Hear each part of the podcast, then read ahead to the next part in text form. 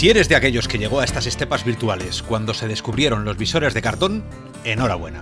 Te acabas de ganar el Valhalla después de esperar seis largos años para ver un juego virtual completo que no se terminara tras completar el tutorial. Loki, Odín y toda la familia vikinga de Ragnarok llegó a nuestros visores prometiendo una calidad solo equiparable a títulos de monitor, tasados en varios millones de dólares. Hoy estaremos con vosotros los dioses nórdicos menos habituales. Estará Celia, Celia Design, diosa del interface virtual. ¿Cómo estás, Celia? Buenas. Muy bien, muy bien. También estará el hijo bastardo de Odín, David, de Spawn, que se prodiga poco por aquí por la tierra de los mortales. ¿Qué tal por el Valhalla? El bastardo que era Loki, ¿no? El bastardo era. Pero tú eres el, hermano. Era Loki. El hermano. Claro. Pero era bastardo. Vale, guay, me mola, venga. Ahí está. Y estamos, buena.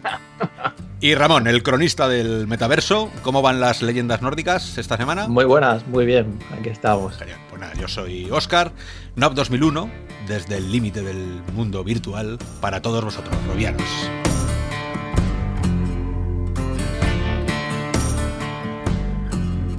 Y empezamos, como todas las semanas, con las noticias más importantes que han ocurrido los últimos siete días. Cuando quiera, Ramón. Sí, vamos a empezar con el bloque de hardware, como siempre hacemos. Y en este caso tenemos tres noticias que destacar. Una de ellas es Microsoft, que se encuentra en un simposio eh, conocido con las siglas UIST 2019, en el que está mostrando tres proyectos de investigación que, bueno, cuanto menos son curiosos. Uno de ellos es para caminar por la calle con tu visor de realidad virtual. Esto yo recuerdo cuando hablábamos en programas anteriores de, salir a la calle con un visor, ¿no? Me acuerdo que decías tú, Oscar, del tema de, por ejemplo, salir con un visor tipo Quest. Pues en este caso, la idea es salir con un equipo mochila, con un visor como Samsung Odyssey, adaptado con unas cámaras de Intel RealSense para el tema de la profundidad y que te vaya detectando los obstáculos en tiempo real y guiando en ese mundo virtual para que no te choques contra o te atropelles, ¿no? La verdad es que es surrealista total y bueno, quién sabe, no sé si esto tiene realmente utilidad, ¿no? Para...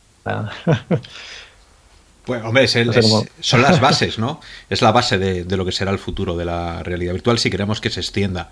Esto, la AR eh, lo tiene ya solucionado porque estás viendo el mundo a tu alrededor, pero la VR sí que necesitamos puntos. Si esos puntos pueden ser en tiempo real, redirigidos.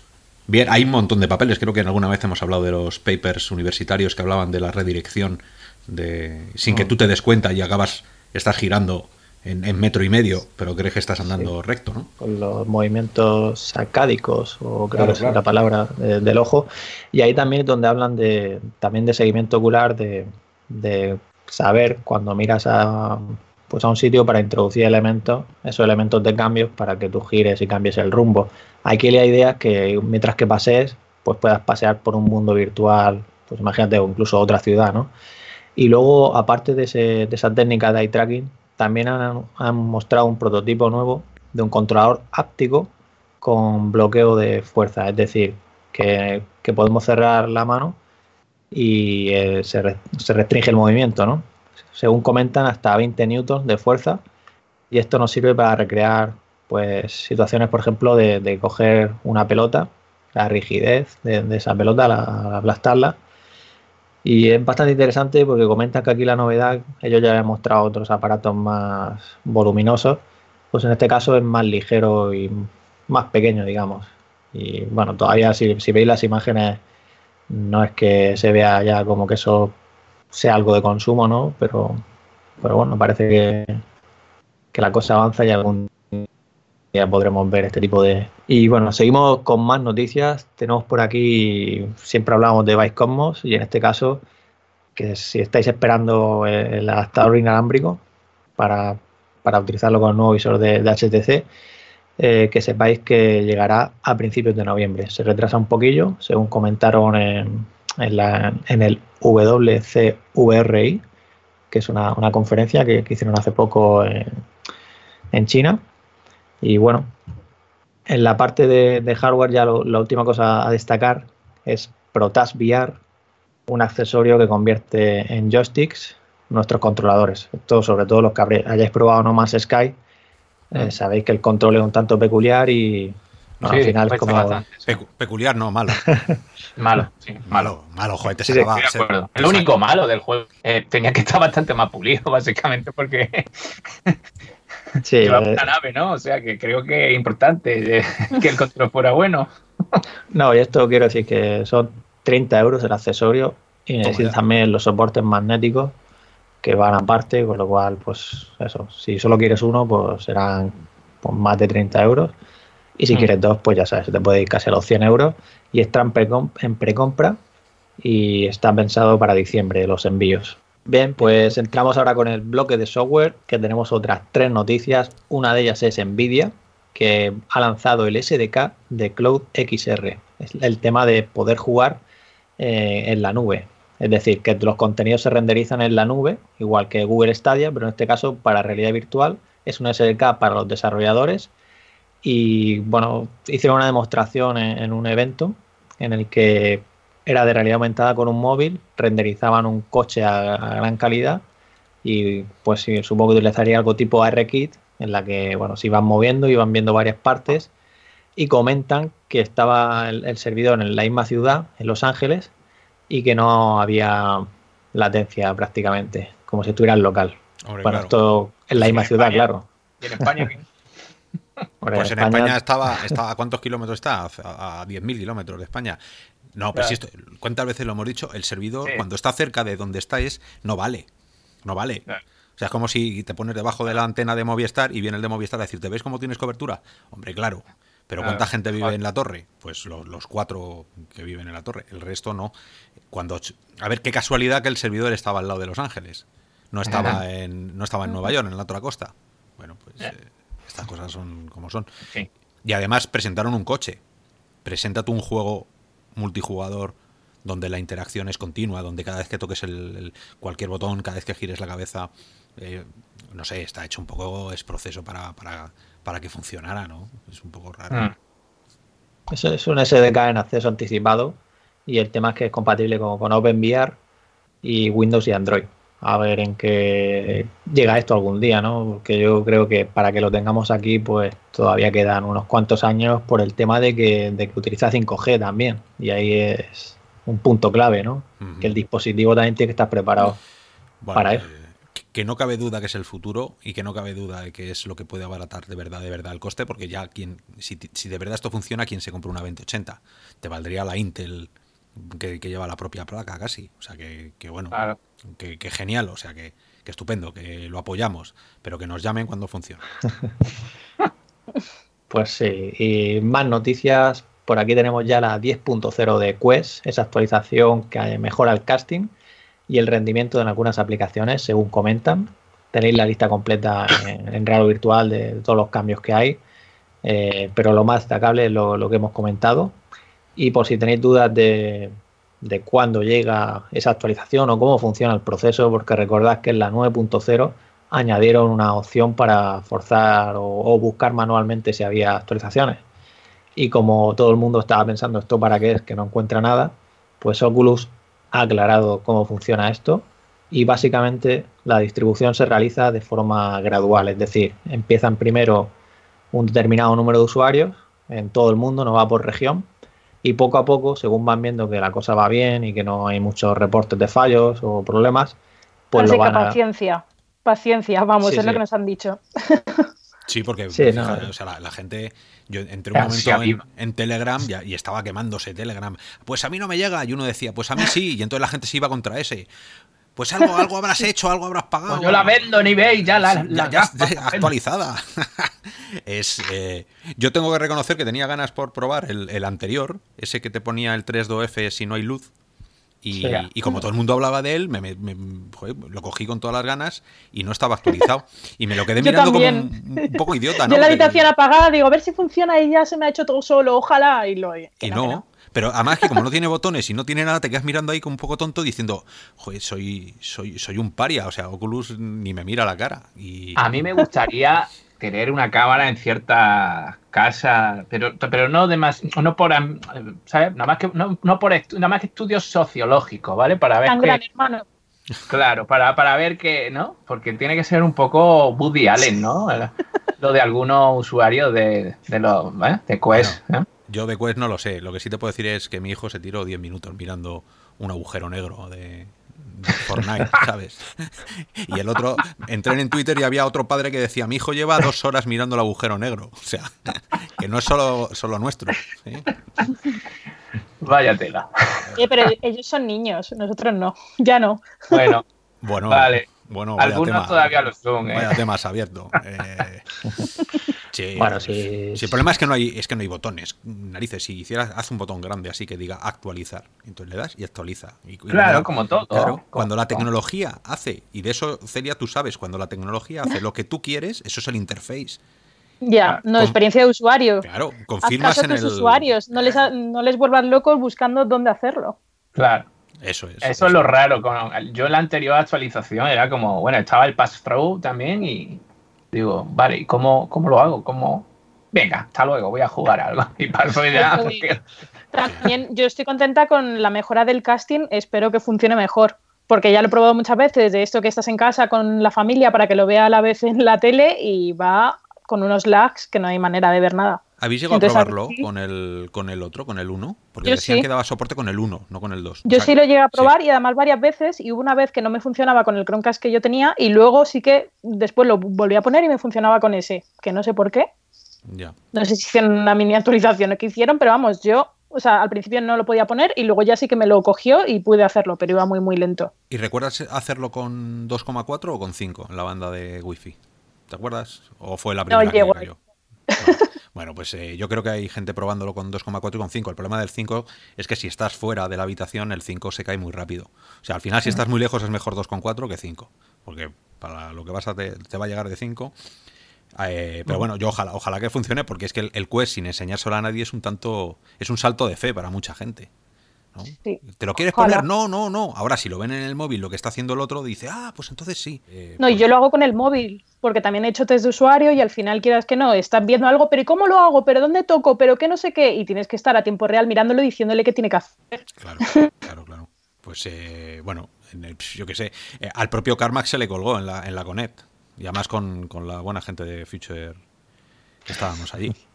Maravilloso. Sí, pues ponen, ponen su aplicación, españoles que por fin llegan a hablar con Karma, ponen su aplicación y, se va a tomar por saco el, cacharro. Y, la cara de Karma fue, ¿dónde están los becarios que han diseñado esto? ahí hubo un momento ahí de... y apareció un chaval, le cambió las quests y aún así no iba. O sea que que bueno, también pasa a otros niveles. Y si le pasa a Karma, que no nos pasará a nosotros. pues esperemos que ya lo, hayan arreglado ya definitivamente. Bueno, según lo que comentan, han mejorado la latencia y la calidad de ese, de ese casting. Así que bueno, pues eh, ahí ya sabéis que siguen trabajando en todo ello. Así que ya veremos. Y hablando de trabajar y seguir mejorando, pues Vice Cosmos de nuevo, porque estamos hablando de software. Y el software de Vice Cosmos pues según dicen, la actualización que va a llegar este mes va a mejorar notablemente el tracking del visor y de los controladores. Y bueno, ya sabéis que Riff S también tardó un tiempo, por ejemplo, en que los controladores, cuando te los acercabas al visor, funcionaran bien. Es una de las cosas que comentan aquí, que cuando te los acerques vaya a funcionar bien, que en el tema de poca luz, pues mejoren esa precisión. Eh, también hablan en condiciones de, con, con alto brillo, que funcionen también de forma correcta que cuando lo sacas fuera de los ángulos de visión de las cámaras y lo vuelves a meter, pues ese, esa es salir, quiero decir, ahí funciona también bien, no haga cosas raras, como ocurre ahora mismo. Eh, todo ese tema de la oclusión, en movimientos lentos, hablan. Así que son novedades que, hacen falta y que, bueno, yo esto estaba seguro que, pues igual que Oculus lo hizo, pues que HTC, HTC también lo iba a hacer. Sí, es cuestión de tiempo, ¿no? Esto, querido Robiano, se llama inventar la rueda, reinventar la rueda, porque esto funcionaba en RIFS. O sea, si hay alguien que sabe hacerlo, y ese es el problema inevitable. Pero funcionaba, como hemos dicho, con un proceso, ¿no? Que también te salieron... Sí, pero, ahora mismo funciona. Digo que, esto es, es, es, algo que es un poco analógico, ¿no? Y esto dentro de muchos años se estudiarán estos, estas cosas. Ahora, cuando hay un problema y hay una red neuronal, lo que aprende uno lo aprenden todos automáticamente. Esto es tan antiguo, el que una empresa sepa hacerlo y, de pronto otra empresa tenga que pasar por los mismos problemas que ha pasado la otra empresa durante los mismos meses hasta conseguir el mismo resultado. Entonces, eh, es un poco canso, ¿sabes? Ya podían ponerse entre ellos de acuerdo y hacer el estándar de, de X y que ese X se implementara en todas las gafas y cada uno que... Beta testers. Beta testers. Pues los beta testers de Riff S podían haberles pagado y que se iban a Cosmos y decirle, pues mire. Pero también ahí pone de manifiesto quién tiene pasta para pagar a los ingenieros y quién está rascando. A ver hasta dónde llega. Sí, no, ya, ya veremos lo que ocurre. Eh, como os he dicho antes, Byware les llegará el mes que viene y esto llega este mes y van a seguir trabajando en ello. Así que, bueno, habrá que estar atentos. O sea que son 200 euros más, ¿no? Las Cosmos con el wireless. Eh, sí, no, recuerdo el precio ahora mismo, pero sí, más, más, más el adaptador. se queda? Mil... Más el adaptador que lleva la batería nueva, acuérdate que consume más por todo el tema de las cámaras. 1.300 euros. Con eso compras. Creo que menos. No, digo en total, en total, las Cosmos más más las 400 pilas que tengas que cambiarle al, a los mandos, más el wireless, pues se te pone en un pico, ¿no? O sea, te puedes comprar tres, dos Quest, una Rift S y luego irte de cena al Hollywood a celebrar. Bueno, y luego también le puedes poner el módulo de, seguimiento ocular que, está haciendo una empresa tercera, que también se abrirá dentro de poco la precompra. Todavía no comprarte un chalet en Málaga si quieres también. una hipoteca para comprarte las Cosmos. Claro. Bueno, Vamos a ver los juegos, ¿no? A ver qué jueguecillo tenemos, Antes de entrar en el bloque de juegos, solo una... Bueno, son tres noticias que las vamos a decir en una, porque es un poco curioso, ¿no? Que, ahora en una semana, pues de pronto The Void reciba una nueva inversión para impulsar su expansión a más territorio. The Void, para la gente que no sepa, vamos a decirle a la gente si acaba de llegar, The Void el Location Based, que es el, es el lugar donde te ponen las gafas y además de jugar a la realidad virtual, tocas objetos físicos que simulan lo que ocurre en la realidad virtual para ganar inmersión. Ahora, dicho esto, acotamos y sigue. Sí, correcto. De hecho, yo tengo muchas ganas de probar eso porque normalmente los arcades que tenemos son los que tú te mueves libremente, pero el espacio está vacío. No, no hay ese, esa coincidencia de elementos, como dices, reales con virtuales. Y luego también Sambos VR, que es otra franquicia de arcades, en este caso viene de China, pues está, ha recibido 11 millones de dólares. Y aquí lo curioso es que aparte de empresas de capital riesgo, también hay celebridades como actores, eh, cantantes, deportistas, como por ejemplo aquí hablamos de, temas de actores, Will Smith, Orlando Bloom, también cantantes Kate Perry, Justin Timberlake, es curioso, ¿no? Que, se interesen por, o quien les asesore, ¿no? Por esta, por, o sea, por la realidad virtual, ¿no? Por llevar la realidad virtual a los arcades, o sea, a centros comerciales, a locales, físicos. el, interés creo que se traduce en, en Joanes, ¿no? Que se, que se paga en China, con, qué pastizal les estarán dando. O sea, no, no creo yo que Justin Bieber le dé por ponerse unas gafas virtuales. Timberlake. Timberlake. Bueno, da igual. Timberlake se ponga las gafas virtuales porque sí, tiene que haber una pasta detrás. O sea que los, de los 11 millones te da para comprarte dos Cosmos y pagarle a, a Britney Spears. Ya te has zumbado los 11 millones. No sé por qué me ha recordado al capítulo de Black Mirror, que es horrible, el de Miley Cyrus, el último de la nueva temporada. es horrible, pero eso de que se metan famosos en estas cosas, bueno, veremos. bueno, estos son famosos poniendo dinero. No, en principio ya no sabemos si, como dice, harán algo más. Pero lo interesante que comentan es el tema de que ellos la, lo que las diferencia ¿no? a, Sandbox VR es el tema del movimiento completo de cuerpo. ¿Vale? O sea, que yo entiendo que hablan del avatar completo. no solo el tracking de manos, sino que, también muevan las piernas, los pies, ya sabéis. O sea, que te pongan los trackers en los pies. Claro, algo así será. Y también que cuentan con IPs populares como Star Trek, y tienen algo por ahí de, piratas del Caribe, aunque no es piratas del Caribe tal cual, pero sí que uno de los piratas que aparece, eh, Davy Jones. Pues eso, en España, ni, en pirata. Vamos, ni, pirata. es, que estas cosas nunca llegan de China. Yo sé que, a ver, Robianos, escucháis las noticias que os dice Ramón y la mayoría de ellas nos ponen los dientes largos, pero no pasan de la frontera. Y eso que China está fripuñetas de aquí. O sea que se queda, se debe quedar en la frontera rusa o en la frontera afgana.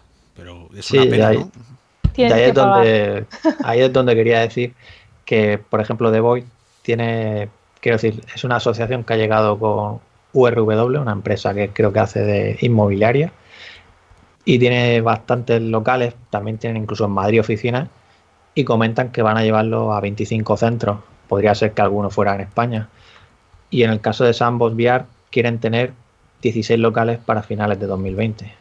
De momento hablan de, hablan de ciudades de, Estados Unidos como Nueva York, Chicago, pero también podría ser que llegaran aquí.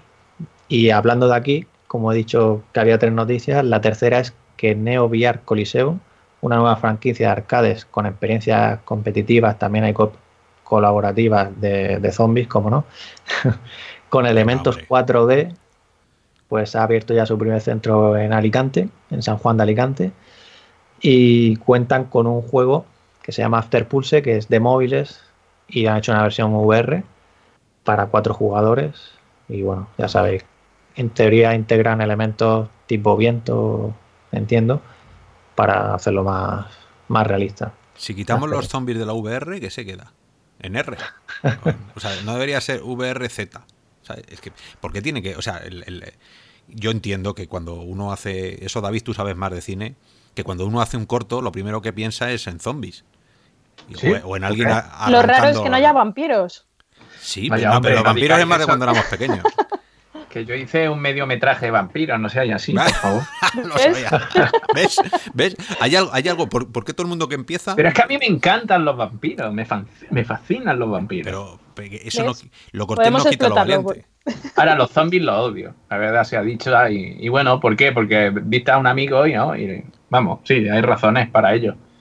Pero, bueno, que aquí igual, supongo que será lo más fácil, ¿no?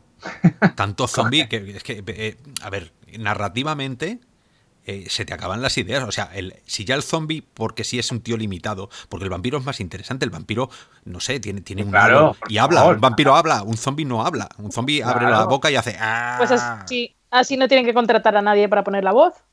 Y nadie se queja de los subtítulos, efectivamente. Claro.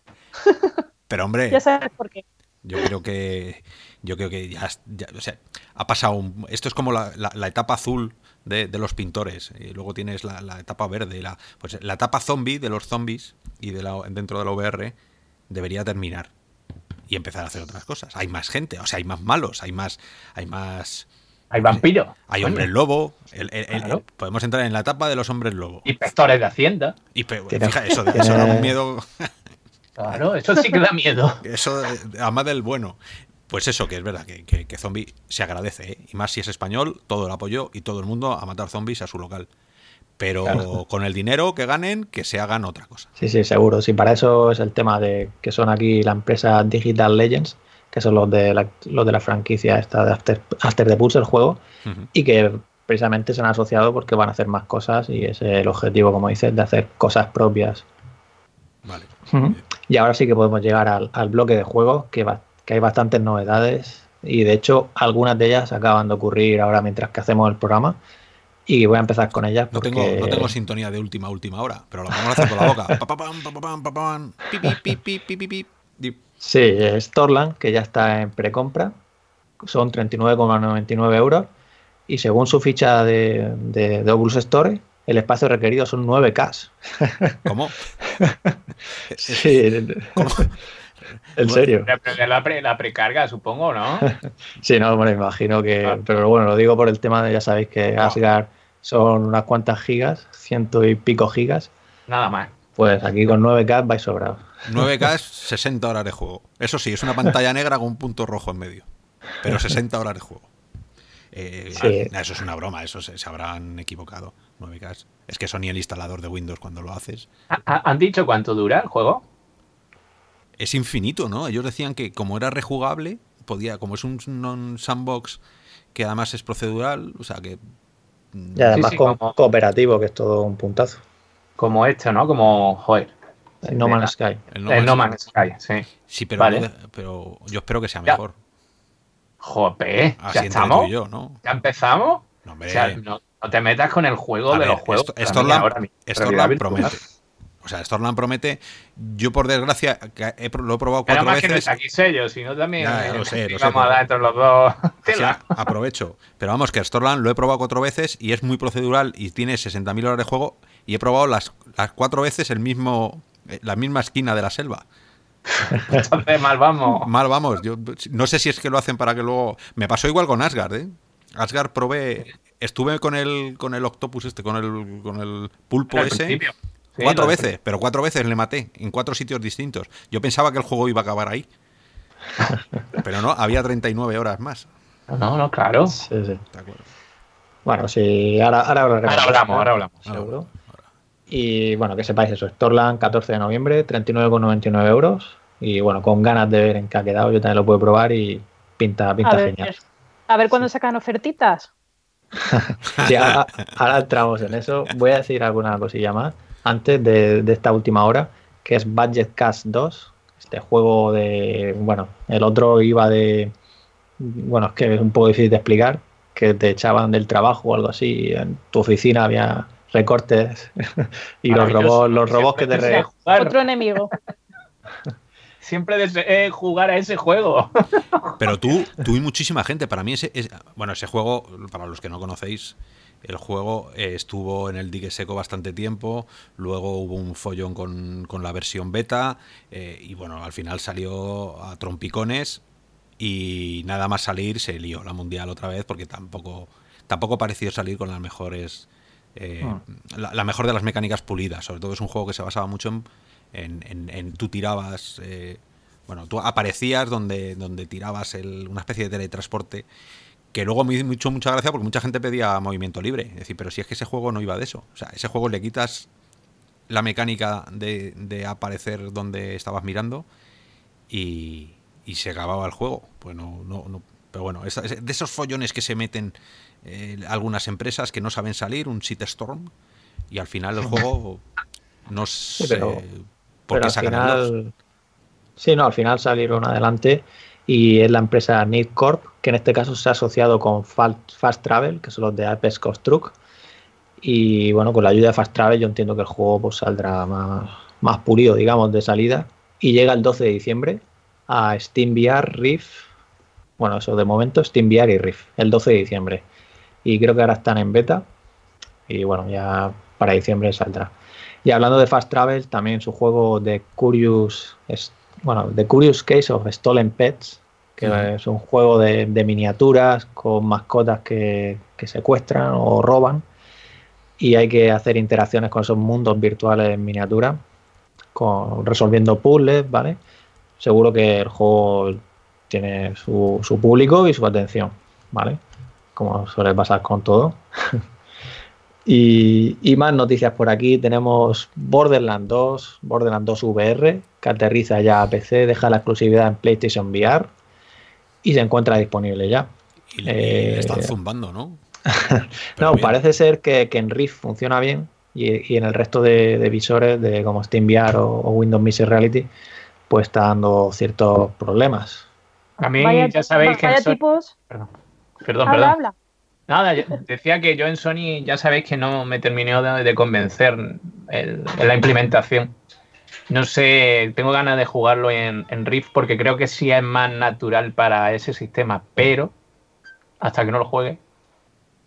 A mí me han matado con la interfaz. esos menús que he visto con esas tipografías y todo, vamos. Sí, ¿no? Parece un juego muy, muy antiguo sabes, sabes de lo que habla. Hombre, a ver, el juego, el juego de por sí es antiguo porque es un juego de una generación. Eh, ya han pasado unos años desde que salían en PC.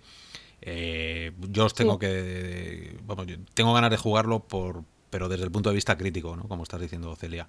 Porque no deja de ser un juego señero, no deja de ser uno de esos juegos que a lo mejor hay gente que, va a ser. Se, se, compra el visor porque es un enamorado de Borderlands.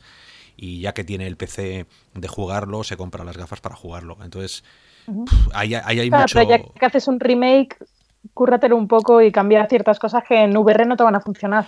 Pero seguramente arrastren los problemas que ya tenían de, de PSVR, lo trasladas al PC, que el PC siempre es más amigable en cuanto al super sampling, o sea, quien tenga un ordenador potente, y si eres gamer y este juego lo has jugado fuera, seguramente tuvieras una 1070 o una 1080 y, y, a lo mejor se viene beneficiado ¿no? por ese super sampling y eso, eso que le podemos hacer en el PC. Pero sí que tiene una responsabilidad. Para mí estos juegos tienen una responsabilidad porque son IPs muy conocidas y que la gente puede ser su primera, primera experiencia y si no es tan buena pasa lo mismo que con Fallout. esa misma responsabilidad que tenía Fallout la tiene Borderlands.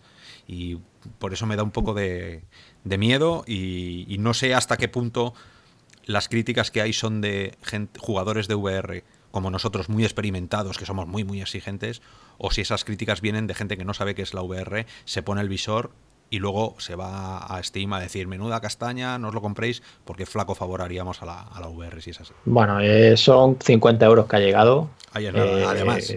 encima, eh, encima, encima ya no hemos gastado. El juego no lo compramos en su momento y ahora no lo volvemos a comprar. ¿Vale? Y encima, como decía, a lo mejor no está ni, ni bien. Entonces, genial. Vale.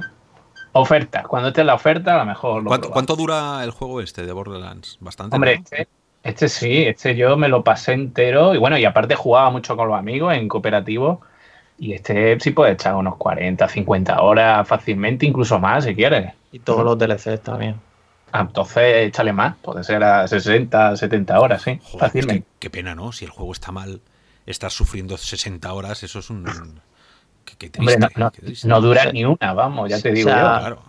Sea como sea, en PlayStation VR estuvieron bastante atentos a la comunidad y estoy seguro de que, de que harán lo mismo aquí y todo lo que está ocurriendo con esos visores que a lo mejor no funcione bien, pues lo, lo solucionarán seguro. Y bueno, por hacer un resumen de, algunas novedades más, GTA V, nuevo mod para Oculus Rift.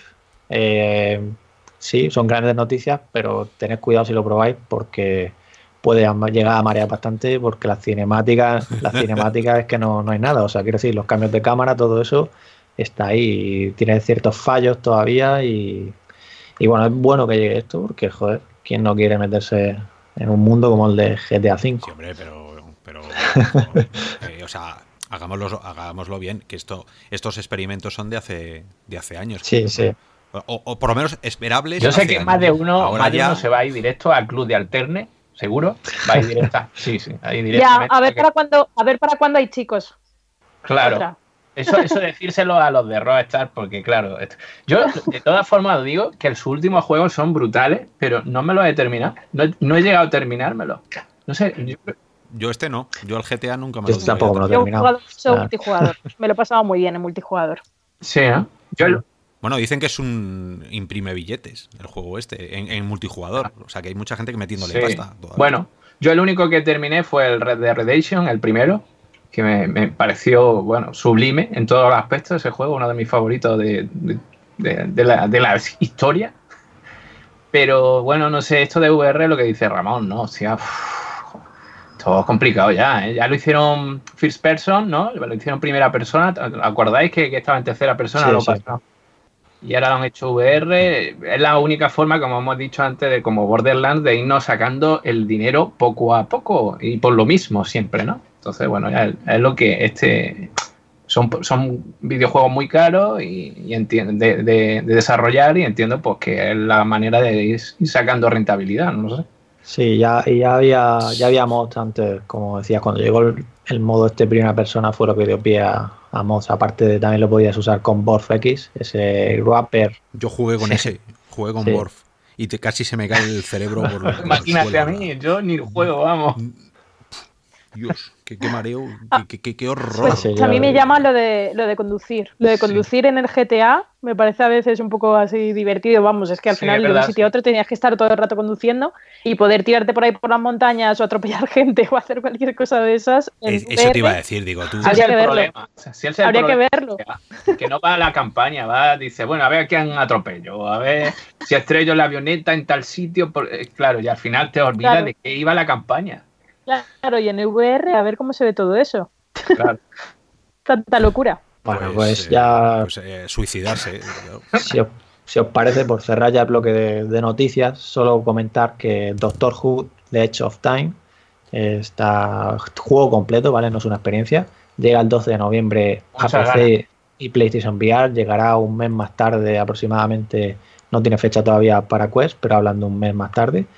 Eh, esta semana también llega el juego de Thrill of the Fight a Quest, un simulador de boxeo o semisimulador, como le dicen. Y simplemente han lanzado rebajas de Halloween en las plataformas Rift y Go. Y Quest, pues de momento Oculus no, no contempla no contempla rebajas, veremos a ver si en Navidad o, en algún momento pues empieza ya a añadir para todos aquellos que llevan desde mayo, ¿no? Con el visor. ¿Y Celia qué decías? yo estoy dejando de dinero ahí esperando al Black Friday eh, a ver si hay algo para las Quest. Ah, si hay, si hay rebajas. Es verdad que mucha gente, el otro día leía, bueno, ayer leí una persona que se había comprado las Quest y que se quejaba que no había ni una sola oferta, pero ni una, y que habían hecho packs, pero los packs eran que habían metido tres o cuatro aplicaciones juntas sin No, eso era para Halloween, para que sepas juegos de terror para Halloween, pero no tienen ninguna rebaja. claro, pero mete rebaja, narices. O sea, es que si no, esto es como, como el Mercadona. ¿Sabes? Que te vas a comprar dos Coca-Colas y te cuesta más comprar dos que comprar. Pero eso lo hace mucho. O sea, el precio de las dos suma más. Eso lo hace mucho Oculus, ¿eh? Te coge el último lanzamiento y te pone varios juegos. O no sé qué de, pesca y pone pesca, todo de pesca. Pero no suelen hacer. Lo, lo hacen así en pack pero no hacen. Pero vamos, que sí, que yo estoy también, que vamos, que yo no me quiero gastar más dinero, vamos, que estoy de acuerdo con vosotros, que ojalá hicieran rebaja, ¿no? Pero bueno, ellos sabrán. Tenemos el teléfono de voz, que es el director de Oculus, que nos lo dio allá en San Francisco, le llamamos y le decimos, oye, Celia se tiene que comprar juegos para su visor. Y meterle tres o cuatro. Pero un pack, en plan, eso es, un descuento de, venga, te compras cinco, te hago un descuento de 20 euros. Joder, ahí te has quedado. Eh, bueno, es verdad. Vale, vale. Venga, pues se lo, se lo, 20 euros está bien. Hombre, algo es algo. Es que ahora mismo. Bueno, de todas maneras tienes. Tiene, que, bueno, que vale una pasta. El Beat Saber vale una pasta. Vale 29, ¿no? Sí. O sea, por ahí rondará, no creo que sea 20. Que al final, Super Hot, Beat Saber y otro más te has dejado 75 euros porque sí. Bueno, yo me acabo de comprar el Call of Duty para la Play, así que. Otros 70 euros. Ya dirás cómo está. Sigamos con el mundo virtual. y ya, ya, eh, es, la hora de, ese tema. Es la hora de ese tema, es la hora de la noticia de la semana.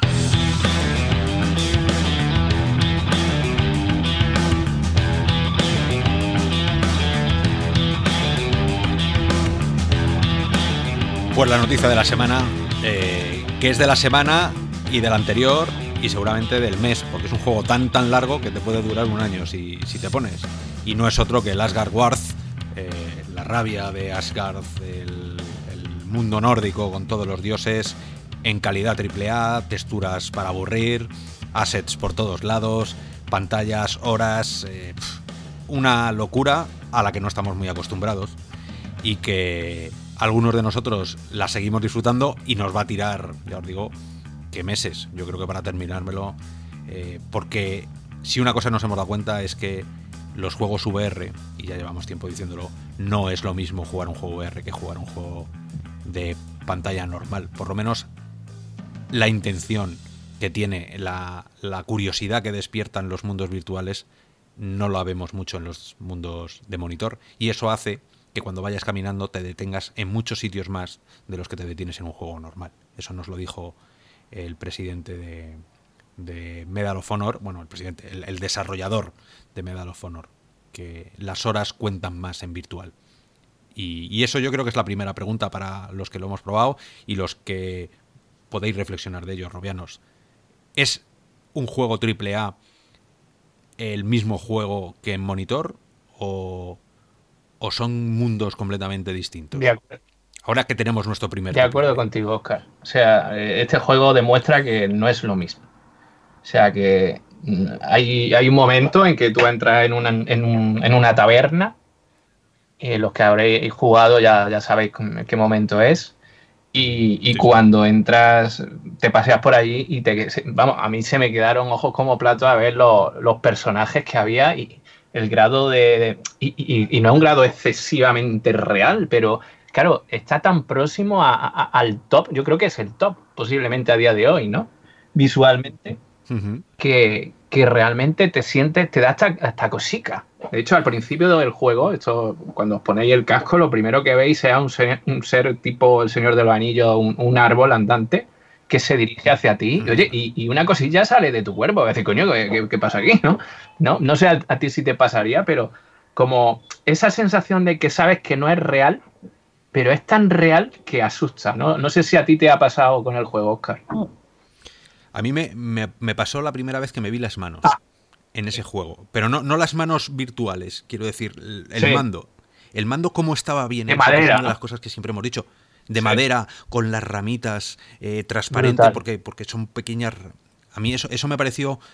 Me pareció el, triple A. O sea, lo que es un triple A, que es vamos a cuidar hasta el mínimo de los detalles, que es algo que en el mundo indie, en este mundo actual de la VR, no estamos acostumbrados, porque la gente o pone mucho énfasis en la narrativa, o pone mucho énfasis en la optimización, o, pero no pone los detalles que valen muchísimo dinero, porque eso quiere decir que ha tenido que haber un diseñador, y tú, eh, Celia, que trabajas en ello, quiere decir que ha habido una persona exclusivamente para diseñar esos mandos durante mucho tiempo. Hombre, seguro.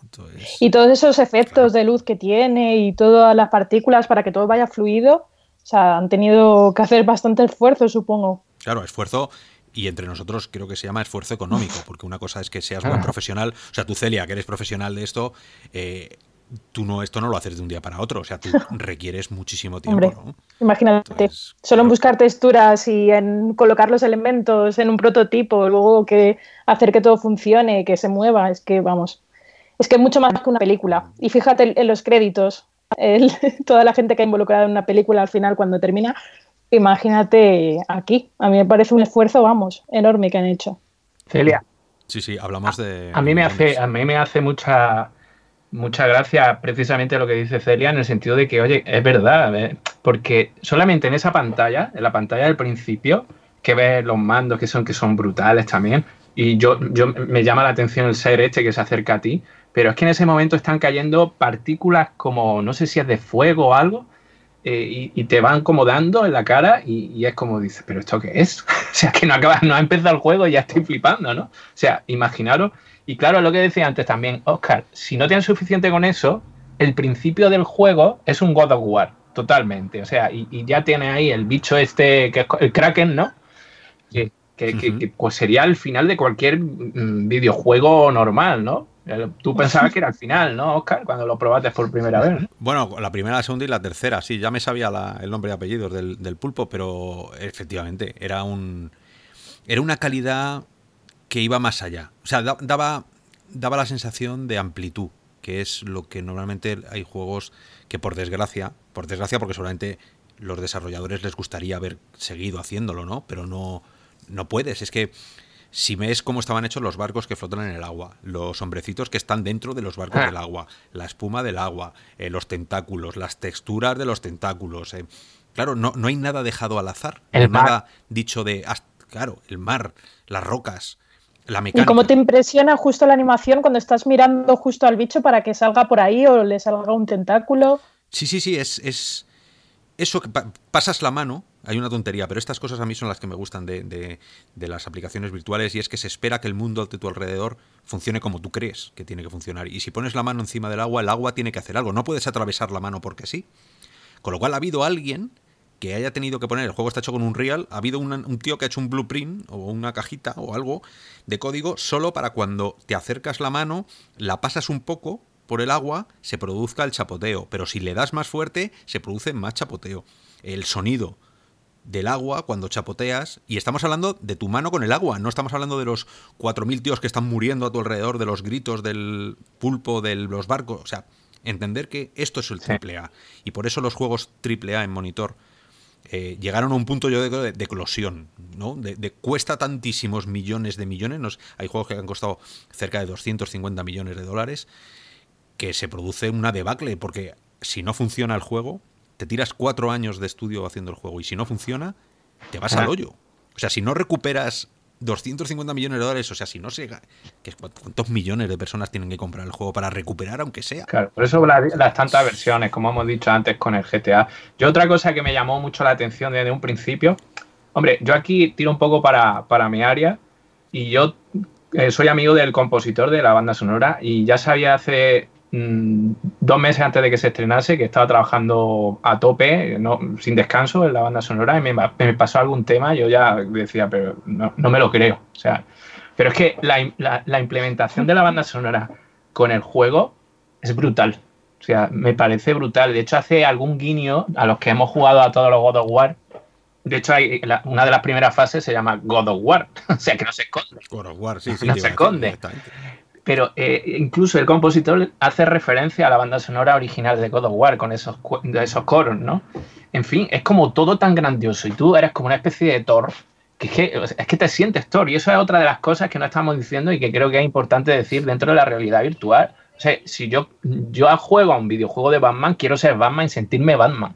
Si juego a este videojuego, quiero ser un dios y sentirme un dios. Y de hecho el juego te hace sentir dios pegando mazazos, pero también hay implementa una serie de mecánicas eh, que a mí me sorprendieron la primera vez, pero no me esperaba eso, donde tú puedes, podemos hablar un poco, ¿no? De, sobre de qué va, ¿no? Porque supongo que ya habrá jugado gente.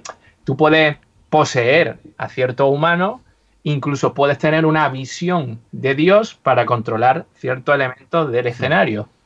Eh, y eso a mí me abrió, el, vamos, la percepción de lo que yo creía en un principio que iba a ser el juego, que era simplemente un juego tipo God of War de reventar cráneo. No, no, oye. Ahora que estás hablando de ello, ¿no, no, crees tú, y esto es personal, ¿eh? ya aquí entramos en lo que deberíamos entrar muchas veces en los juegos, que es hablar de la propuesta, no hablar de, ay, qué pena que corto es, ay, qué pena que mal hecho está. No, no, ahora sí que se puede desarrollar un juego como el que habla de una película. ¿Te ha gustado o no te ha gustado?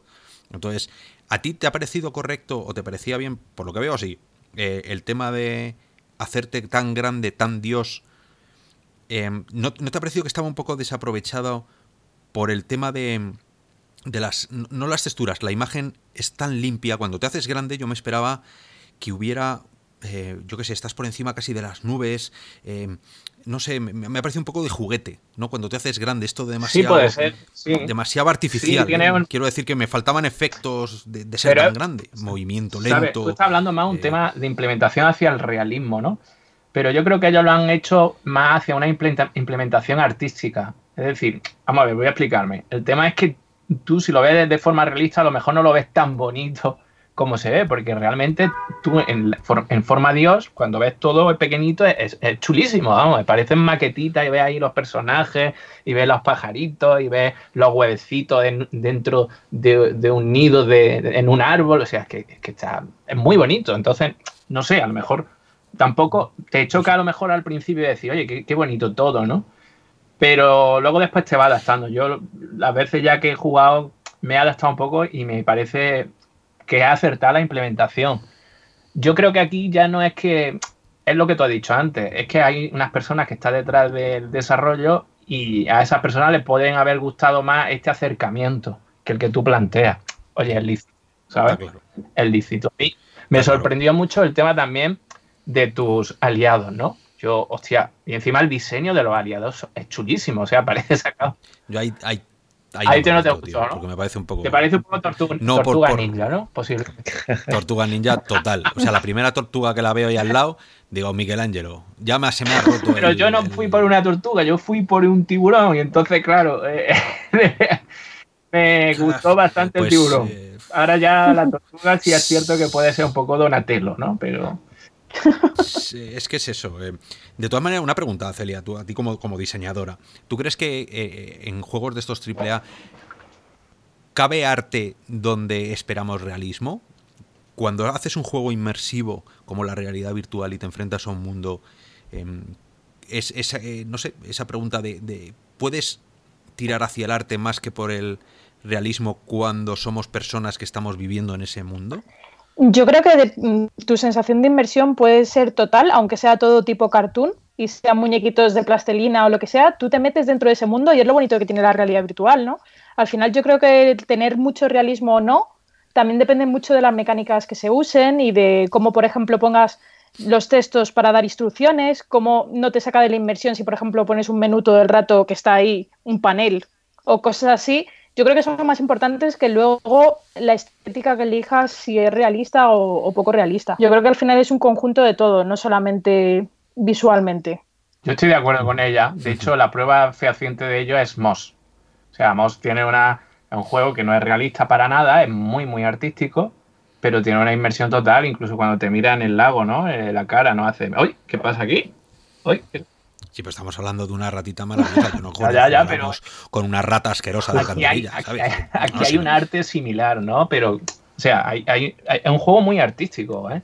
Asgard World. Lo que pasa es que el planteamiento es bastante diferente. El otro es un, cuento, las típicas ilustraciones de cuento anglosajón, Y esto es más tirando al cómic, ¿no? Y, a videojuegos como God of War, tampoco se, se esconden, ¿no? Ahí tenéis esas pantallas de carga que creo que son lo peor del juego, porque eh, estás deseando reventar cráneo o, avanzar en la historia y, te puedes tirar casi, no digo cinco minutos, pero dos minutos si se te van a las pantallas de carga y ahí los, diseños pues son muy de superhéroe, ¿no? De, de, cómic Conan, eh, Thor, ¿no? Eh, y, se notan que son las influencias que tiene y de hecho yo también creo que están buscando a ese público, ¿no? Que la gente lo que está esperando ya es, es un God of War en VR que creo que es, lo que también esperábamos todos, ¿no? Un juego AAA de verdad, ¿no? Lo, que ha habido antes que, ha estado ahí como en tierra de nadie, ¿no? Un, pequeño inciso, que, ya que has dicho lo de los tiempos de carga y tal, que, hace nada, ¿vale? También es otra de las noticias que, he reservado para este momento, que Mac Doran, el productor ejecutivo de Oculus Studios, que este juego, como sabéis, es desarrollado por Sanzaru, pero es la, editora es Oculus Studios, la que pone eh, la pasta, digamos. Y están preparando, han hablado de, de las actualizaciones que preparan y nada, que simplemente que los tiempos de carga, el disminuir el tamaño del juego que tienes que descargar y mejorar pues mecánicas del combate, vamos, pulirlo, ¿no? Ciertas cosas que, que, pueda haber o que no guste a el feedback de los usuarios, ¿no? También ofrece ajustes para el tema de la técnica anti-aliasing que, que, hace que no se vea a lo mejor tan bien como debería, ¿no? El, el TAA. Ahora, ahora comentamos. Y luego también respecto al idioma del juego, que esto, como sabéis, está en inglés y según comentan, palabras suyas literales, es una situación complicada sobre la que no puedo entrar en detalles. No es exclusivo de Asgard Wrath y estamos, estamos tratando de ser mejores con los títulos de Oculus Studio. Va a ser un proceso Estoy de acuerdo en que es importante eh, haciendo relación al tema del idioma, pero es lo que puedo decir en este momento. O sea que. Básicamente que, sí, sí. pero aquí en este juego, vayáis aprendiendo. En este juego es muy importante el idioma. No, llegará, llegará al español seguro. Igual que llegó a otros juegos de, de Oculus Studios. Al, español, no al castellano. ¿eh? Cuidado. Bueno, español, bueno, RoboReca ya sabéis, está en latinoamericano. Claro. Pero bueno, por lo menos para el que no entiende se entera, da igual el acento o la forma, ¿no? Sí, sí, sí. Bueno, tampoco, a ver, es, es, fundamental el idioma para disfrutar de toda la dimensión del juego, pero, pero el juego tampoco tiene una profundidad mm, como para decir me estoy perdiendo la narrativa. O sea, eh, eh, que esa era otra de las preguntas que me gustaría haceros.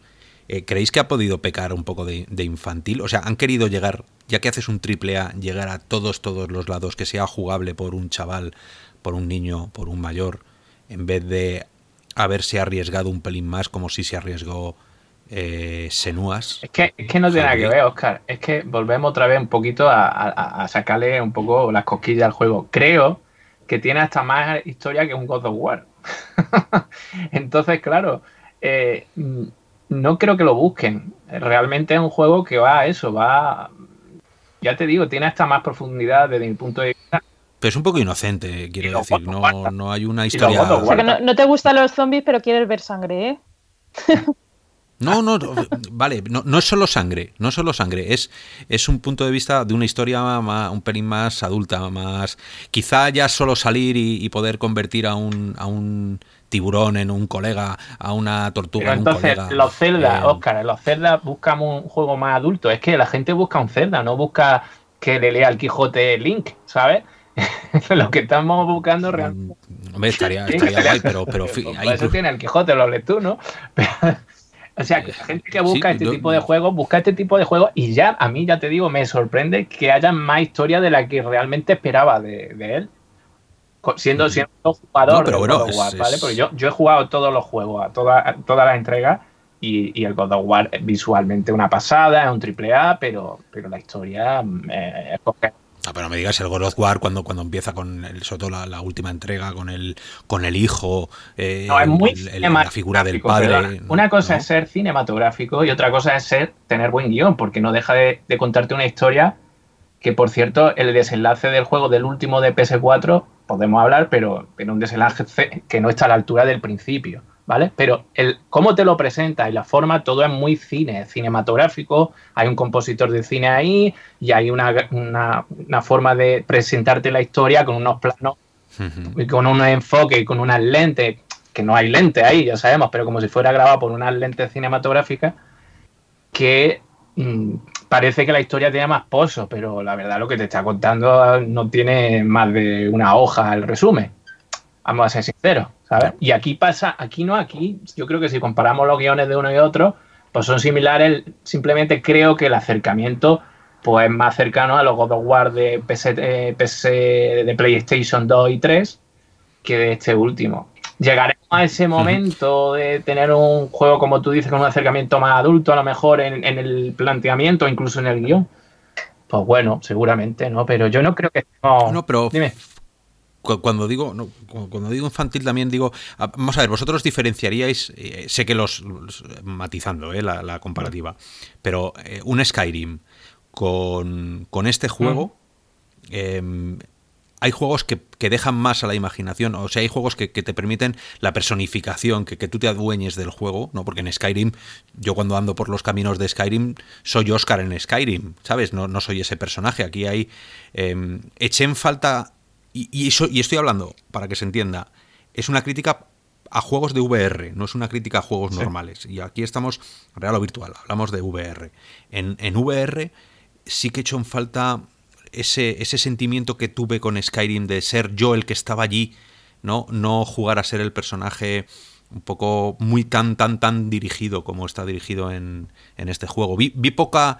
No, no creo que esté tan dirigido, ¿eh? Poco más. creo que Yo, yo me he tirado, a lo mejor que soy un poco lento, la verdad que sea dicha, y juego más a videojuegos. Bueno, eso seguro que directo, ¿vale?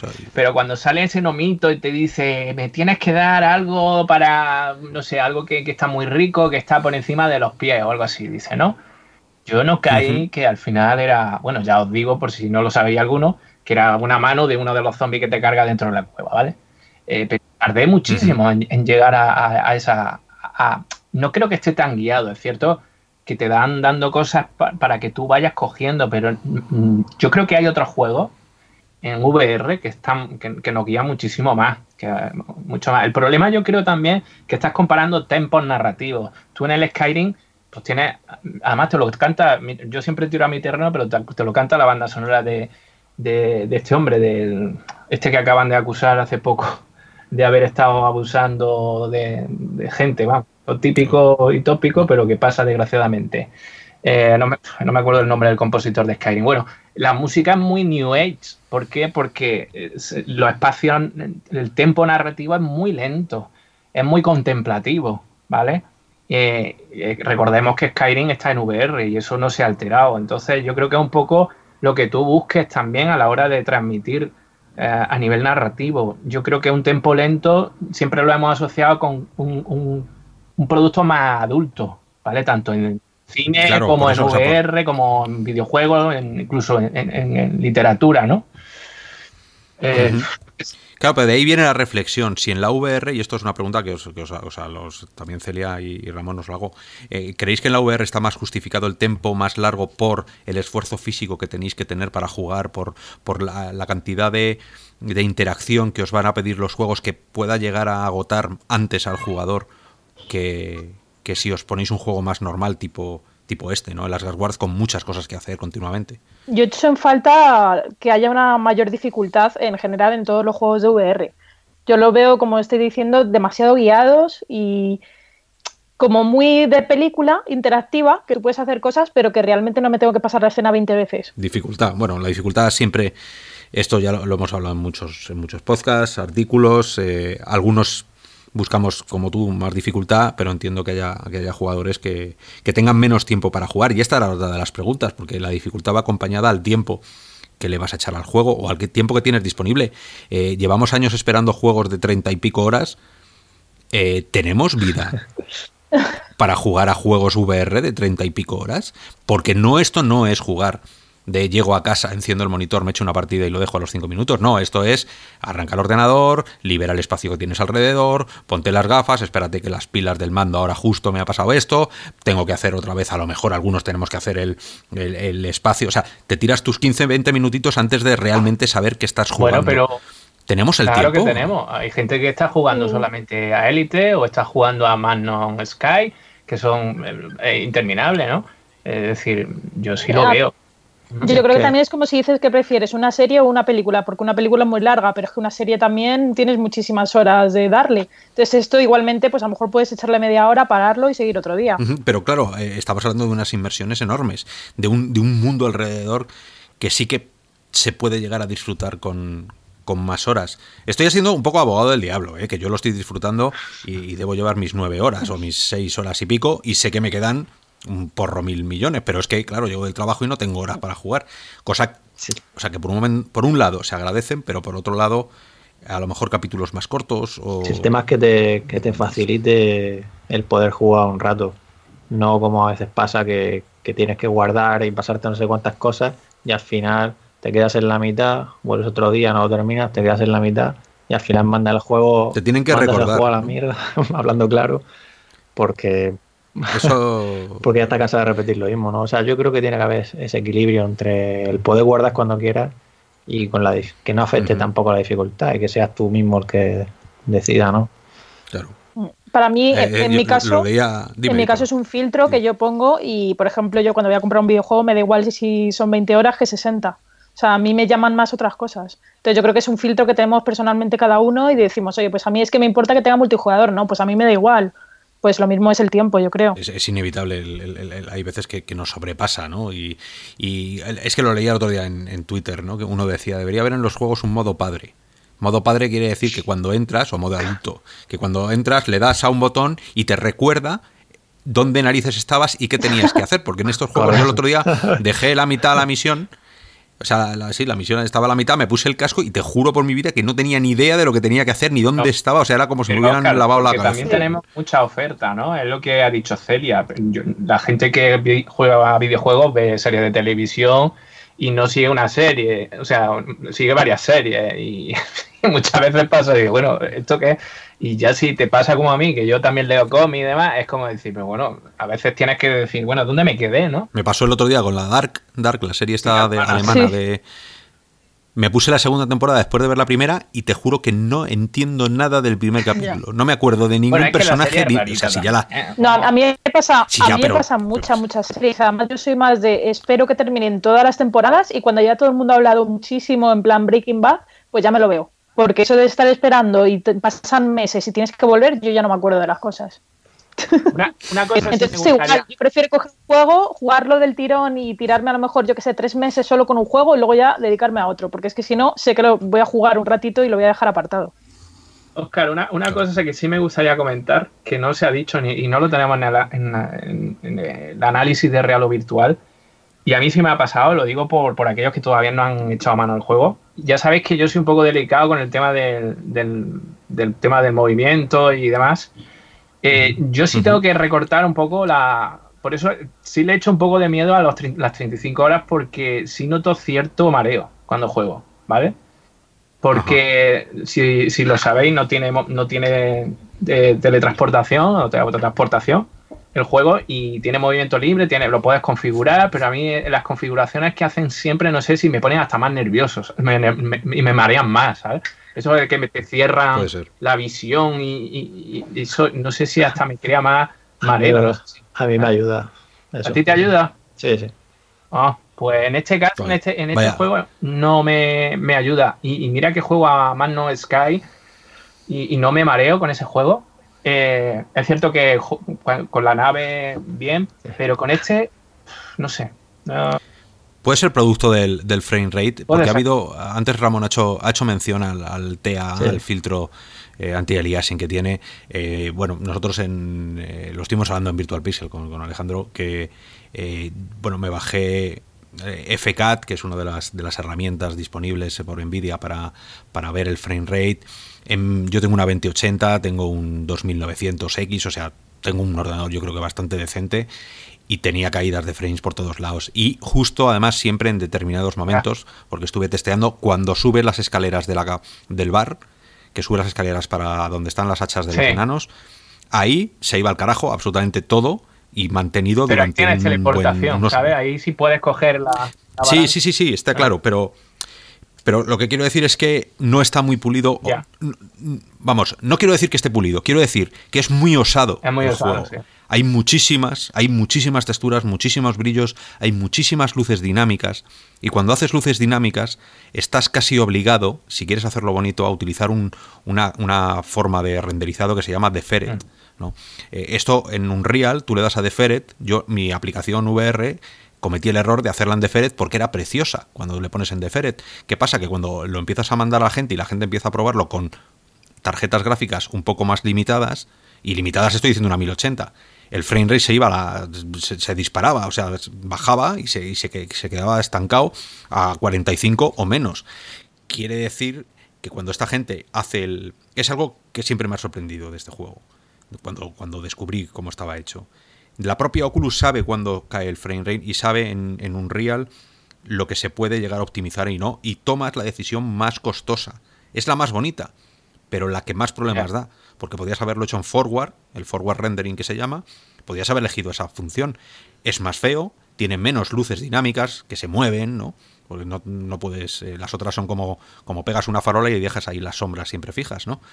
Mm, o sea que puede ser que el juego tenga caídas de frames y eso sabemos, por desgracia, que es uno de los detonantes del mareo en, en la VR. Entonces, no sé si vosotros al probarlo habéis notado eh, bueno, esos, esas caídas. Tú con, con David, con, tú, tienes una 1080, ¿no? 2080 ti. 2080 ti. Casi nada. Ah, y con el, Ferrari, con el Ferrari. Y el Ferrari, pues supongo, yo no he notado caídas, pero supongo que algo raro estoy notando cuando me da mareo. O sea que algo habrá por ahí por lo bajo que mi ojo no detecta así como eh, un chasquido, pero. Yo creo que todo, todo afecta porque Arizona Sunshine también tiene algo especial y yo creo que tiene algo de eso que no va bien del todo y, y a mí me mata el movimiento libre. Sin embargo, hay otros juegos que, aguanto bien y bueno, con lo que decía, a mí las ayudas me sirven, pero sin ayuda, quiero decir, es que Arizona no, no puedo.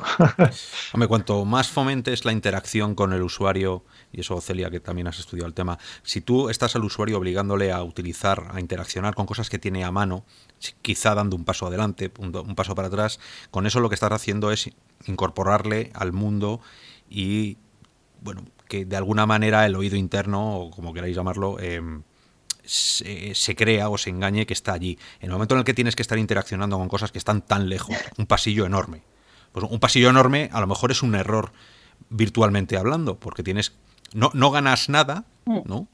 Y añades una capa de, de posible mareo, ¿no? Entonces, hay veces que, que, me da la impresión de que los diseñadores no terminan de entender la realidad virtual general. Mm. La gente como, como Ramón o como David que se marea más.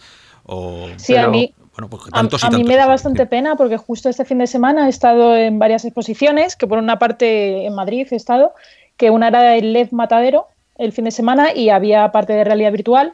Había juegos como indies y luego también otros como más vendidos del market. Y en muchos casos, por ejemplo, en las Oculus Go, lo que te ponían al público que había allí eran vídeos con mucho traveling de cámara, de cámara mucho movimiento. O sea, yo acabé. Además, el pase era de dos horas y para gente que no está acostumbrada a usar la realidad virtual es una pasada, dos horas de golpe.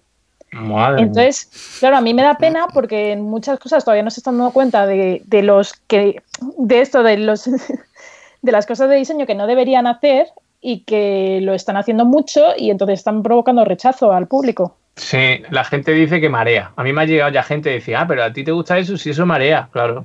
Si le pones eso de golpe. Claro, sí.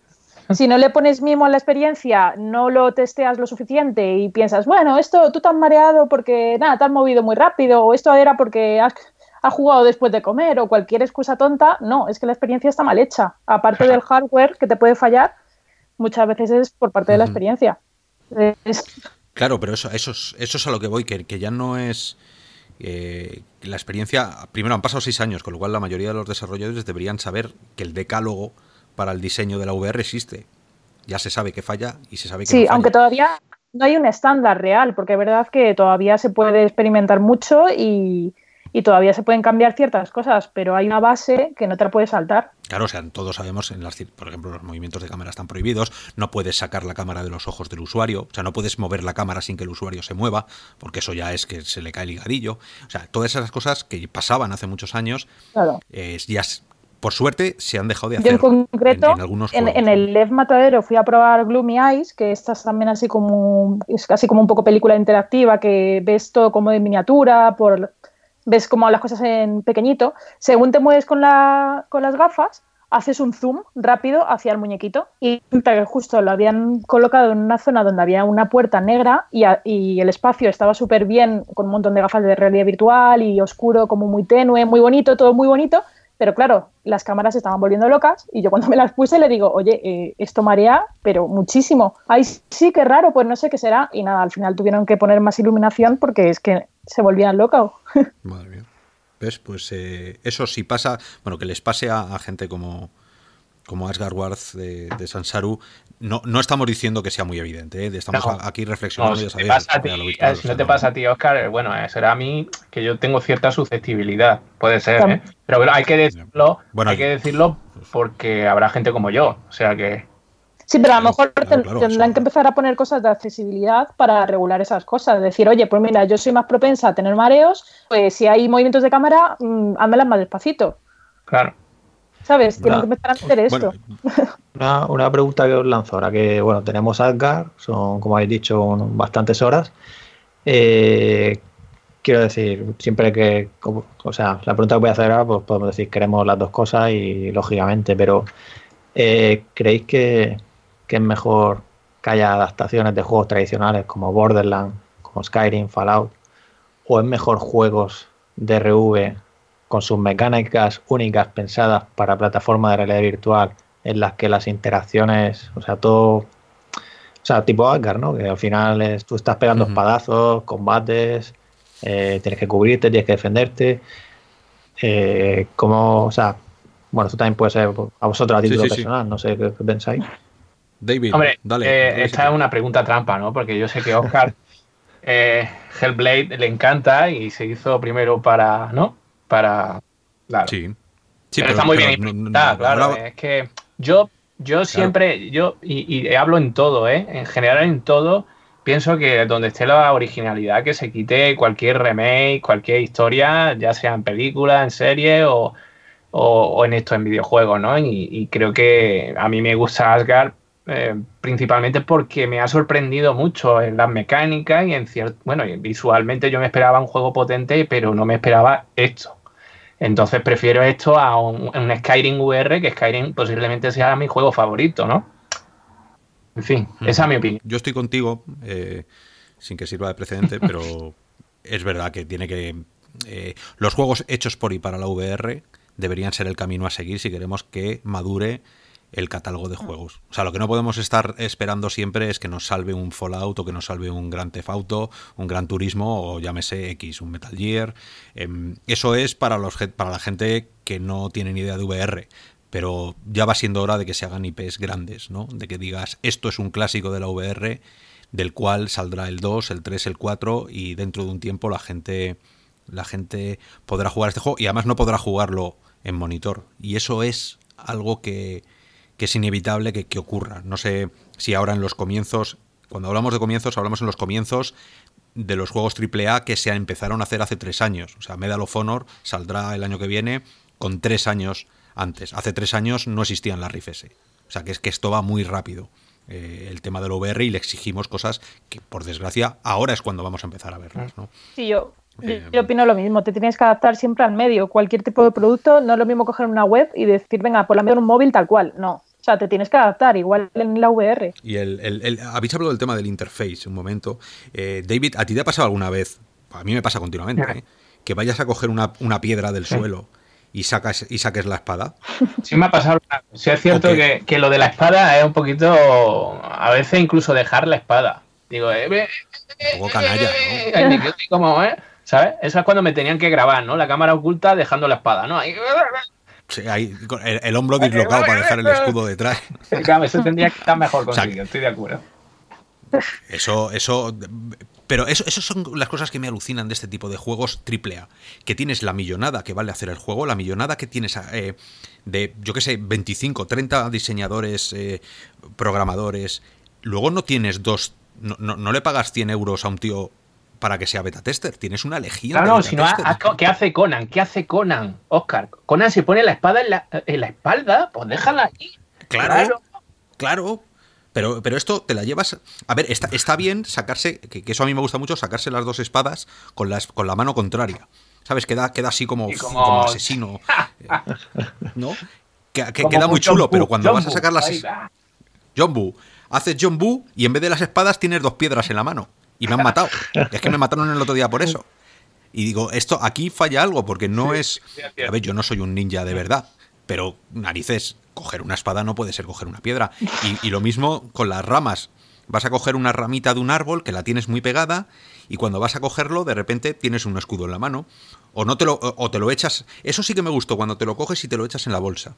El gesto de que es muy muy normal, ¿no? Muy muy asimilable porque es muy real el coger algo y llevártelo al bolsillo y soltarlo. Sí, es como comerte algo igual, que eso ya lo hemos visto en otros juegos. A ver, es que es lo que tienen que tender a hacer. Porque que si no. Eh, que... Pero oye, tú has hablado de comida. Si me llevo una manzana a la boca, me la quiero comer. Si la mitad de la manzana la sigo teniendo en la mano y me llevo la boca, la, la manzana a la boca, me quiero comer ese queso. Un puñetazo en, las gafas. Además de darte un puñetazo, te quedas la mitad de la manzana, se queda inservible y estás tirando comida. Yo recuerdo a mi madre diciendo, ¿te quieres comer todo? Porque tiras, ¿qué ha pasado con la lechuga? Eso, una lechuga. ¿Y esto por qué? Además, que quieren que lo tiremos, ¿no? Tíralo, tíralo. Yo qué claro, sé. la mitad de la lechuga ya no es comible. porque está, el tercer mundo está pasando hambre, coño. Joder. Claro, y yo se le intentaba dar a, la, a Michelangelo que le tenía la, la tortuga ninja y no me hacía caso. Y, al final son esas pequeñas frustraciones. Unos pequeños detalles que, serían, pues si por ejemplo le dejas no sé cuántos segundos en la boca, significa que te la has comido toda. Podrían inventar cualquier detallito para mejorarlo. Pero seguramente no estén escuchando los desarrolladores, claro, porque saben español perfectamente. Y dirán, serán hijos de puta estos que encima de todo el trabajo que ha tenido el juego, que, es la bomba, se están metiendo en que no se pueden comer un perol entero. Vamos, es que. Claro, pero para eso, si quieres escuchar lo bueno que es el juego, creo que Hobby Consolas, ah, esa gente sabe mucho de videojuegos. ¿no? Pero si quieres entender cómo es la realidad virtual, te vienes a Real Virtual y ahora mismo yo creo que todos los que estamos aquí somos aunque sea por años, expertos en realidad virtual. y entonces no nos las puede dar con queso. Los de Oculus ya sabes por qué, ¿vale? Pero ahí, es donde, donde yo voy un poco, ¿no? A mí me encanta que, que tengas todas esas mecánicas que solo la VR me puede ofrecer. Y vale que puedas hablar, hostia, que me canso. Pero a ver, yo cuando me meto, aunque vaya a estar un par de horas, pero van a ser dos horas que, que es lo que voy buscando, ¿vale? Y es lo que a mí me llama sobre todo la red virtual. Yo meterme solo en el juego y jugar como siempre, de forma tradicional con un gamepad, hay momentos, ya hay juegos, ya hay experiencias que sí, que están pensadas para eso. Y, las disfrutas igual, MOS, por ejemplo, ¿no? Pero aparte MOS tiene, por lo menos en PlayStation, el mando tiene posicionamiento y es diferente, ¿no? Que mm. no, no, o sea, están pero ¿quién habla de Gamepad? A mí me das ahora mismo un juego de Gamepad y te tiro la cara. El Gamepad, el juego. No, solo quería decir que a lo mejor te puede llegar a cansar, ¿no? Estás venga ahí cogiendo las cosas, ¿no? Y comiendo de las pero es otra historia, ¿no? Y creo que los juegos tienen que estar pensados para eso. Al final, si hace algo tan repetitivo que estás todo el rato comiendo de cosas, pues claro que va a acabar hasta. a mí no me acabo de gustar el, el, modo de combate. Hay unos, hay uno, la mayoría de los combatientes que te vienen de los, de los o zombies, otra vez zombies, o esqueletos, que te vienen, llevan una especie como de túnica. Si tú le estás zumbando continuamente, además, porque te apartas y le das, hasta que no le quites la túnica de una manera determinada que tienes que hacer ese tío es invencible. A mí eso me pone de los nervios. Sé que hay un modo que lo puedes quitar, ¿vale? Puedes hacerlo un pelín más fácil y al primer espadazo que le das... Un poquito Dark Souls en ese aspecto. Cosa que a mí... Pero es un poco, poco gancho. Bueno, pero a mí eso me, parece... Es cierto que no era necesario hacerlo, pero mira, han, han, querido tomarse yo qué sé, esa decisión para que el juego sea diferente y sea un poco más desafiante. Bueno, pero se ha criticado mucho, es cierto. La verdad se ha dicho. Mm. Yo tengo que probarlo porque en muchos combates lo que hago es agacharme y entonces eh, hacen como que me van a pegar y no me hacen nada, me río muchísimo en otros juegos. Tendré que probar aquí también, a ver si, eso funciona o no, pero me hace mucha risa. No, aquí no te va a funcionar. Aquí no te va a funcionar. Una cosa que está bien que tampoco funciona en este juego es e, ese hacer el molinillo con la espada. ¿No? Que hay muchos juegos que tú te pones como cuando jugabas ah, a, cualquier cosa, que pones y, miras hacia otro lado ¿sabes? Como, como si fueras un, cobarde y haces uy, y empiezas a mover la espada rápido. Sí, como, el vídeo de la muchacha esa, ¿no? Que empieza con el con el crit y pegada hostia como panes, ¿no? Y al final. Claro, claro. No, no, aquí no. Aquí tienes que. Aquí tienes que dar justo en el momento indicado. Eh, justo además en el lado indicado. Con lo cual, eso está bien porque es una mecánica que aprendes. Ahora, hay veces que es difícil porque la mecánica de la realidad virtual no tienes una espada de verdad y no sientes la espada en la mano. Entonces es difícil cuadrar exactamente el movimiento porque tu mano seguro que lo está haciendo bien, pero la representación virtual de tu mano no, está, no lo está haciendo como el juego espera. Y entonces ahí falla. Y ahí es cuando viene la frustración de le he pegado 50 espadazos a este desgraciado y sigue yendo a por mí, porque además el tío es que es muy cansino. Pero es que juegan a eso, juegan al parring del Dark Souls o similares, ¿no? De que tenga el momento idóneo no sé qué. Y eso, pues hay gente que le gusta. A mí, por ejemplo, en el último de From, From Software, este, el Senkiro, este, ¿cómo se llame? Que, a mí me sacaba de, de quicio ya, ¿eh? y mira que me pasaba el Bloodborne entero, pero es que esto era como de, mira, ya está bien, yo es que parece que voy a hacer unas oposiciones del parring, coño. Es que sí, así, es verdad. Tienes que estudiarlo, estudiarlo, estudiarlo y luego tener esa pizquita de suerte que no está de más para, para ganarle. Pero ¿qué pasa? Que estás ganando al, al becario de los, de los esqueletos.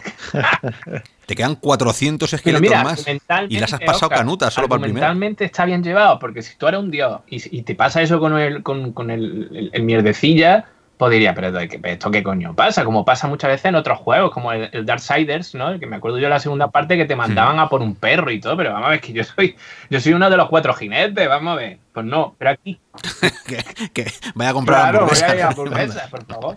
Pero aquí se está justificando en el momento que tú estás poseyendo a un ser humano o a alguien que no. Vale, pues te lo admito, ¿vale? Otra cosa es que me guste la mecánica, ¿vale? Bueno, eh, y luego está el tema de las tiendas, por ir terminando.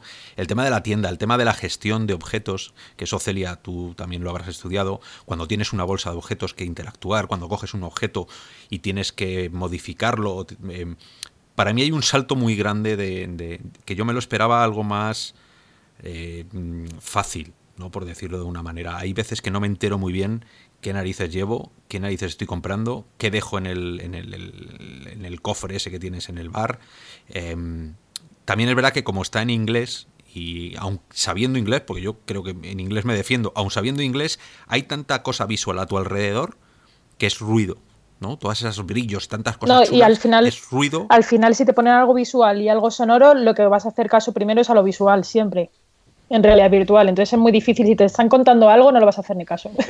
Pero, ahí hay un problema. Pero hay un problema no, no ya por, en el juego este, sino en el tipo de juego. ¿eh? El RPG en, un juego normal, sin ser VR, eh, ya te cuesta. Al final, lo que hace es coleccionar. En Skyrim, yo no sé, a veces dice, bueno, yo, ¿para qué tengo esto? Yo tengo aquí una rata muerta, no sé por qué tengo yo en el inventario esto. Una, una o doce, que por eso luego vas encorvado. Te pasas todo el juego encorvado. Entonces dices, bueno, imagínate eso en, VR, donde hay que gestionar un inventario de una forma mucho más visual y más, joder, real, ¿no? Eh, tú no puedes meter en un zurrón 800 vacas, ¿vale? En Skyrim sí. Pues Minecraft tío, pues, pues Minecraft lo, lo, petó. O sea, a mí Minecraft me encantó. tienes abajo una fila de cosas que te molan y luego tienes, le das a un botoncito y lo tienes súper visual. Aquí no. Aquí tienes que ir al menú y luego tiene. Bueno, por cierto, ¿cuántas veces te ha matado alguien tocando el botón que no debías? eso es tú porque tú tendrás un poco, ¿sabes? Problemas de. Uy, lo que te va, a ser, va a ser, pero cada, vez que sale un tío con una espada, voy a darle, voy a sacar... y tú déjanos a nosotros, los más guerrilleros, este tipo de juegos. Y yo sé que este no te veo yo aquí con el parry, todo ahí. No, si yo no... Yo no hice la mili, o sea que no, sé. Yo para la guerra no estoy hecho, pero, pero, vamos, que, lo que te digo que hay cosas de interface. Que me, que me, molestan un poquito. Y tener que darle un botón. Y para abrir el zurrón de Pero vamos a decir seriamente, Oscar, que esto es para ponerle un poco de pega al juego, que el juego un juegazo. Hombre, por Dios, otra vez que sí. El juego es que no vale 50 es el mejor ¿eh? juego posiblemente que, haya salido. vale 50 euros otra vez. O sea, que otra vez me va a hacer pagar 50 euros, pero tú que me ve a mi cara de tonto. O sea, y esta, y esta gente. Virtual, tonto. Claro, tonto virtual. Es, es muy complicado poner textos que se lean bien, que sean legibles, dependiendo de la distancia, si, dependiendo de la vista, como lo estés mirando. Entonces, o sea, para hacer la interfaz de todo esto de Zurron y de toda la interfaz en sí, que además que no te moleste estando con las gafas, la verdad es que es un ejercicio bastante complicado.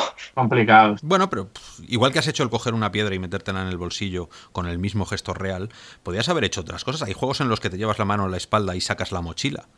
Yo recuerdo un juego de zombies, ¿no? No era de ese que tú te echabas la mano a la espalda y sacabas la mochila y en ese momento la mochila se abría. Estamos en el momento ahora de desarrollo de buscar nuevos estándares. Sí, estoy de acuerdo en eso. A lo mejor coger la mochila y echártela a la cara, agarrarla y ahí sale directamente alimentario. pues sería guay. ¿Por qué no has estado tú en el desarrollo, Oscar? De verdad. Te tienen que llamar. Yo puse un mensaje. Si yo estoy, estoy ahí en el segunda mano eh, anunciado. Pues ya que te llamen, joder hay veces que, usan, que usan también como mucha transparencia y con tanta luz y con tanta cosita se leen un poco mal las cifras. Entonces, bueno, sí, yo creo que tienen que mejorar esa parte.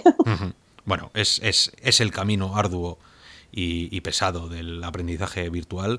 Eh, Sansaru se ha gastado millones de, euros y de dólares, porque es lo que vale. Muchísima gente trabaja en el juego, o sea que le tenemos el respeto y agradecemos el juego. Ya sabéis que en Real o Virtual siempre le sacamos ahí un poquito de... porque nos gusta mucho la, realidad virtual y esperamos que en los siguientes juegos eh, la cosa mejore. Eh, las últimas palabras eh, para ir terminando el, podcast, que llevamos ya una hora, una hora y media. Mm, si queréis una, una, valoración de sobre los triple A's ¿Creéis que esto ya se puede considerar, primero, un triple A? Y segundo, ¿qué puede haber detrás de esto? ¿Esto es la, máxima calidad que, soporta un sistema actual? ¿O todavía pueden llegar, no sé, Storlam, que sea infinitamente mejor? Eh, ¿O estamos ya tocando el techo de, la calidad en VR? Bueno, yo, yo pienso realmente que, con los aparatos que tenemos a día de hoy no sé, a lo mejor me sorprendería mucho, pero creo que sí, que este juego y, y Storland, que es el próximo que nos va a llegar, creo que, están rozando un tope bastante interesante. Además, ya lo estamos percibiendo por como hemos visto que a mí, por ejemplo, me afecta el tema del movimiento, ¿no? Algo por ahí, la tasa de frames posiblemente no va bien porque, porque claro, porque es que están apretando demasiado las tuercas posiblemente a, la, a lo que tenemos y, yo lo haría también, oye, si, si puedo apretar al máximo a los sistemas que, tienen en casa esta gente, ¿por qué no hacerlo? Entonces yo creo que sí, que a día de hoy estamos en este juego, por lo menos en el techo gráfico. Eh, eh, y eso está genial. Eh, yo mm, creo que estamos, en, como has dicho tú más de una vez, en el origen de la realidad virtual,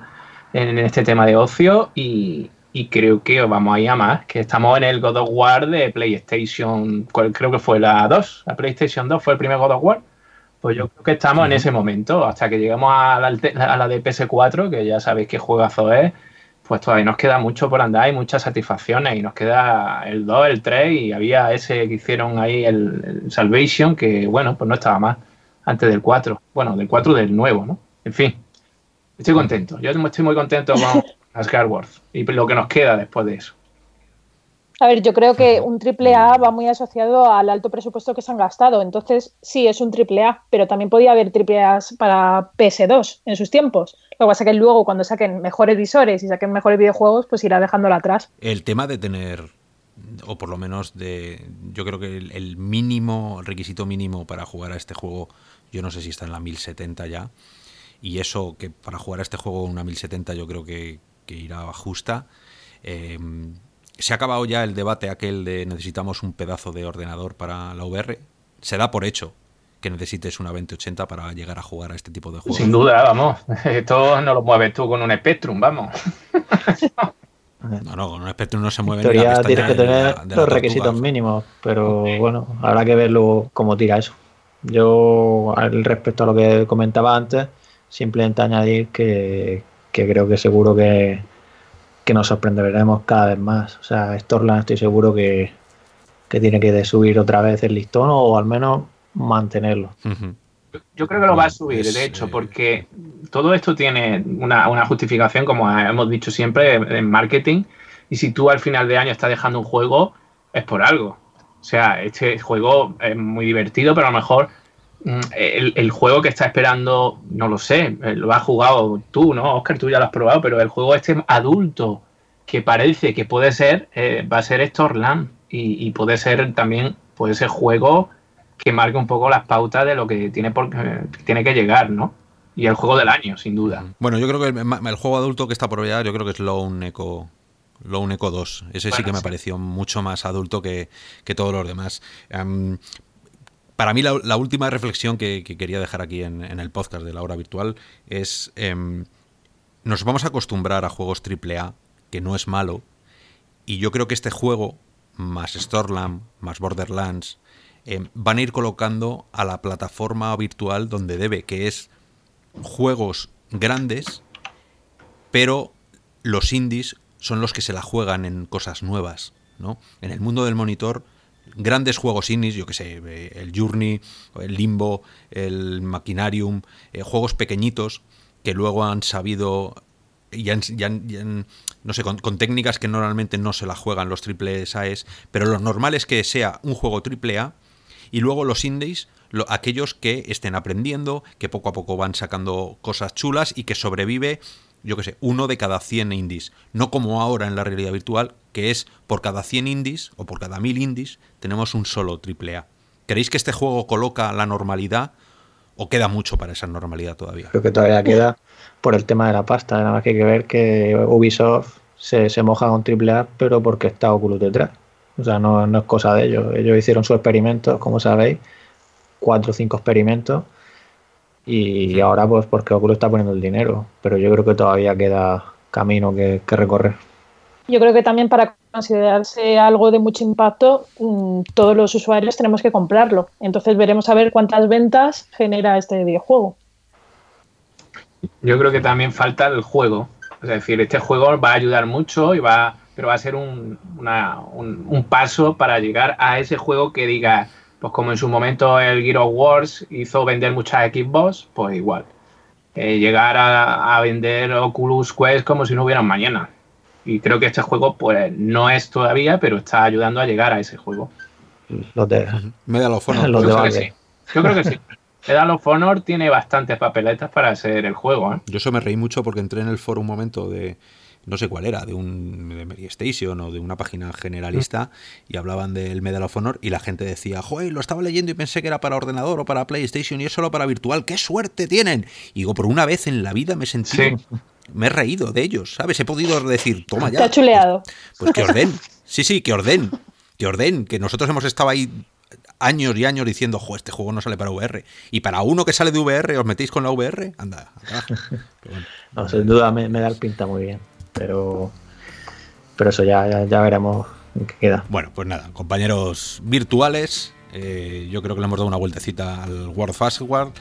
Eh, Asgard World, dicho eh, eh, también hemos dado una vueltecita a las noticias importantes de esta semana. Muchísimas gracias, Celia, por acompañarnos un día más. sean esta y todas las que quieras. Muchas gracias. Eh, David, a ver si te prodigas más. lo intentaré, a ver si me dejan las musas. Venga, muy bien. Y Ramón, a ti seguramente te vea, te vea la semana que viene. Yo, Celia, también estás eh, apuntada. ¿Te apuntamos para la semana que viene? Justo la semana que viene no, pero la siguiente sí. te estás viendo ¿eh? una sí, una sí, una no. Bueno, los que seguros que estáis ahí seréis vosotros, robianos, la mayoría de vosotros. Apuntaos a la hora virtual. Ya sabéis que tenemos, como siempre, el Patreon, por si queréis que.